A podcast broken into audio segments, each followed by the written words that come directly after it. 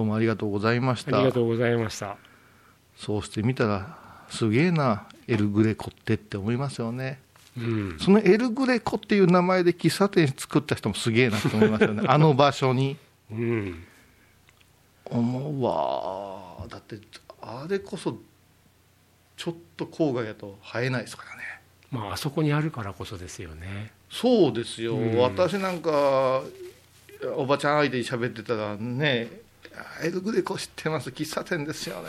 栗 あのミルクセーキが美味しいっていうもう完全にもう もう暴走してますやんかっていう、うん。うん。でも子供の頃はそこを連れて行っても楽しみだったな。うん。あのよく大原美術館の中にはカフェないんですか？レストランないんですか？ってお話ねお問い合わせいただくん今多いですですけどもんね。うん、でも大原美術館そのものが建物分かれてるわけじゃないですうか、ん、で建物ごとに入ったり出たりのチケットですから、うん。もうお茶がしたかったら近くの喫茶店行っていただいてレストランは近くのレストランお食事どころ行っていただいてって感覚ですから、うん。でも本当にあの喫茶エルグレコさんはもう大原の長い歴史と一緒にまさに大原美術館のカフェ的なイメージでずっとね来られてるんでしょうね。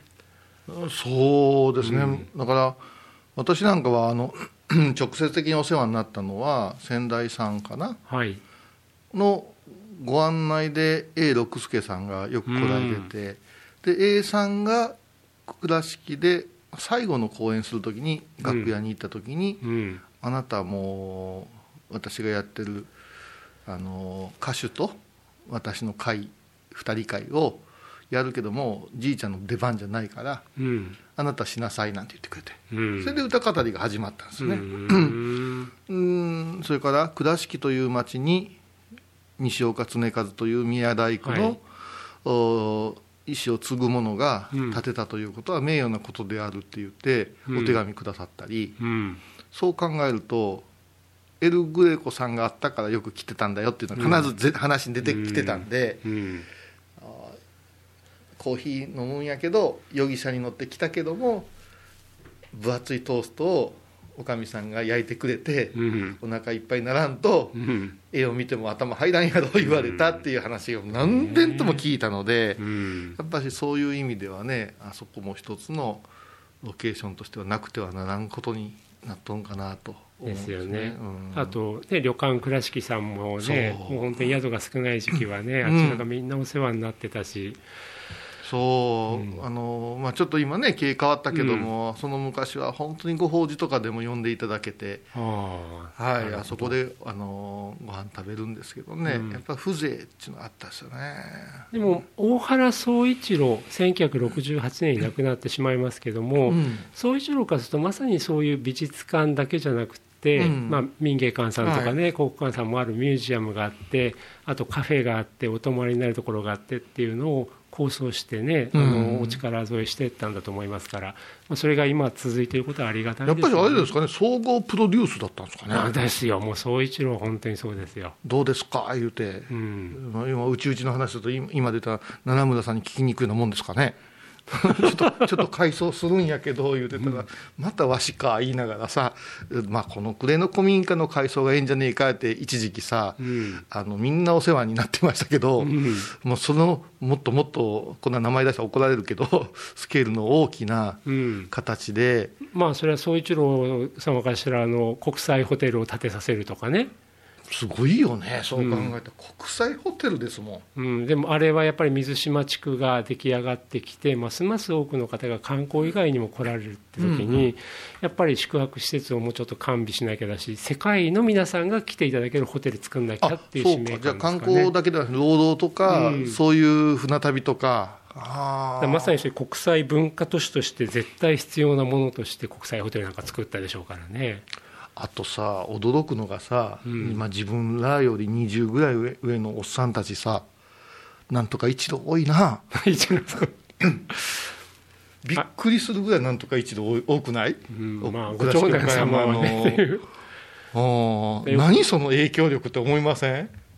あの福武宗一郎さんも、ね、そうなんですよね話もありますけどね。そうそうそうそう。うんあの人もねアート大好きですよね、うん。いやでもね本当大原孫三郎小島虎次郎が作った礎ですけども、はい。大原宗一郎がそれをどれだけ今の形に整えてきたかって思うと宗一郎はすごい重要だと思いますよ、あー、うん。そうか。だからあと、まあ、68年に亡くなってしまいましたから70年の万博の時にはもう亡くなってますけど、うん。まあ、クラレとしては大阪に拠点を持って、まあ、はい関西財界の花ですよね。そうですね。で松下幸之助さんがおっしゃったけども本当に文化もよく分かりうん。倉敷の町ではこういう活動をしつつ、関西の経済界では本当に重鎮として、うん。そういう方がね万博の中でもパビリオン繊維館なんていうのを準備していったわけですから、繊維感ね、うんはい。すごいですよ。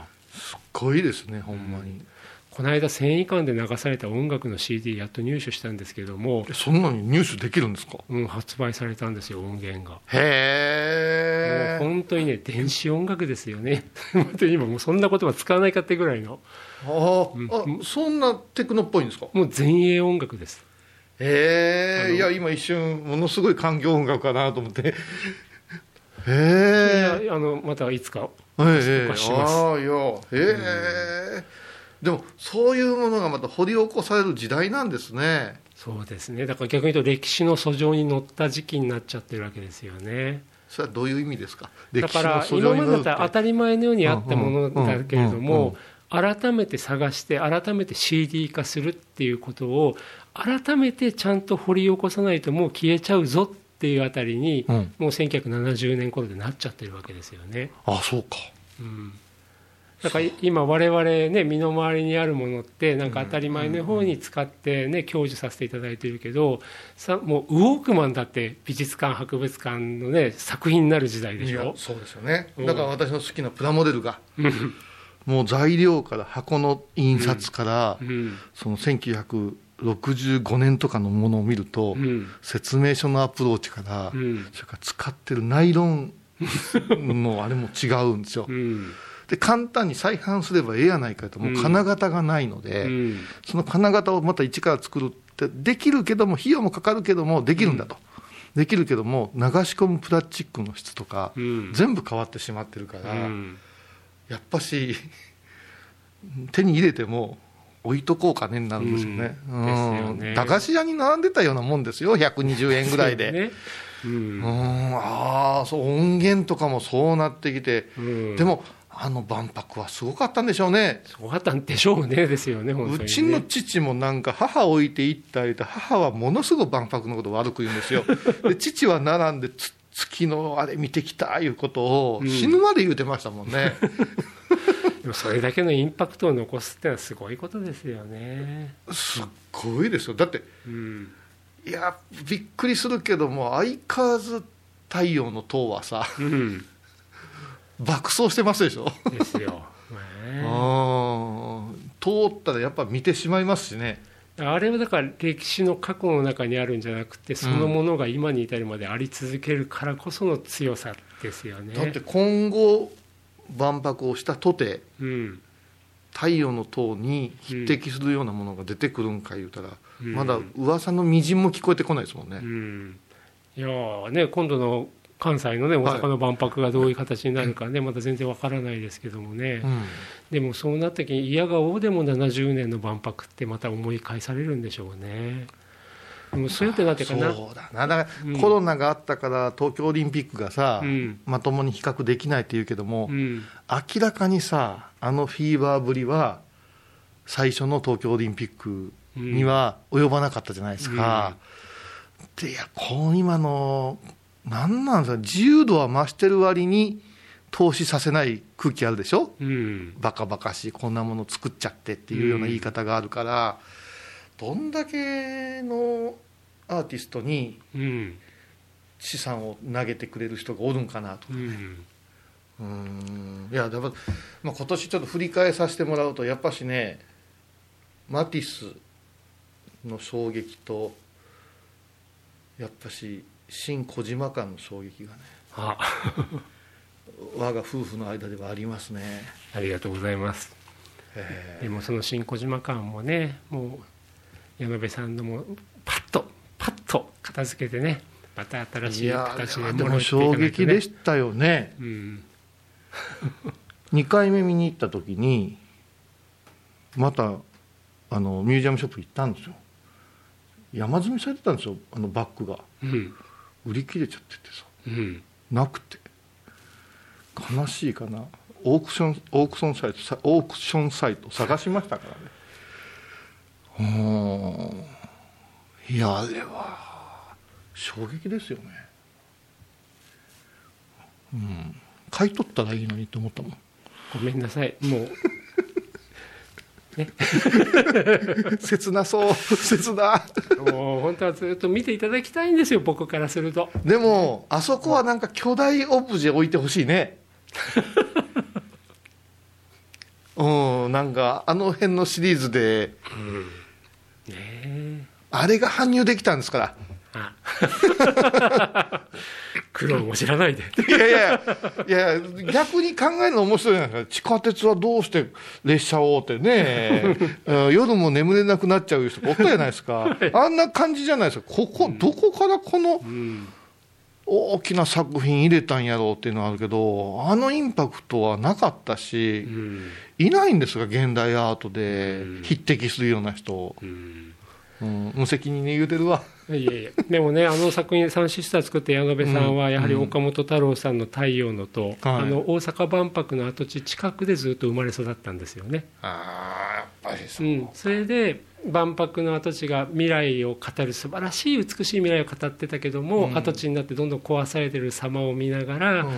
科学技術っていうのが人類にもたらすすごく利益とうん。もしかして使い方間違ったらひどい、ね、ダメージとでもその中にスッと立ってるあの岡本太郎の「太陽の塔」って何なんだって言ってあの中登って目のところに座ったっていう動画撮ってるんですよ。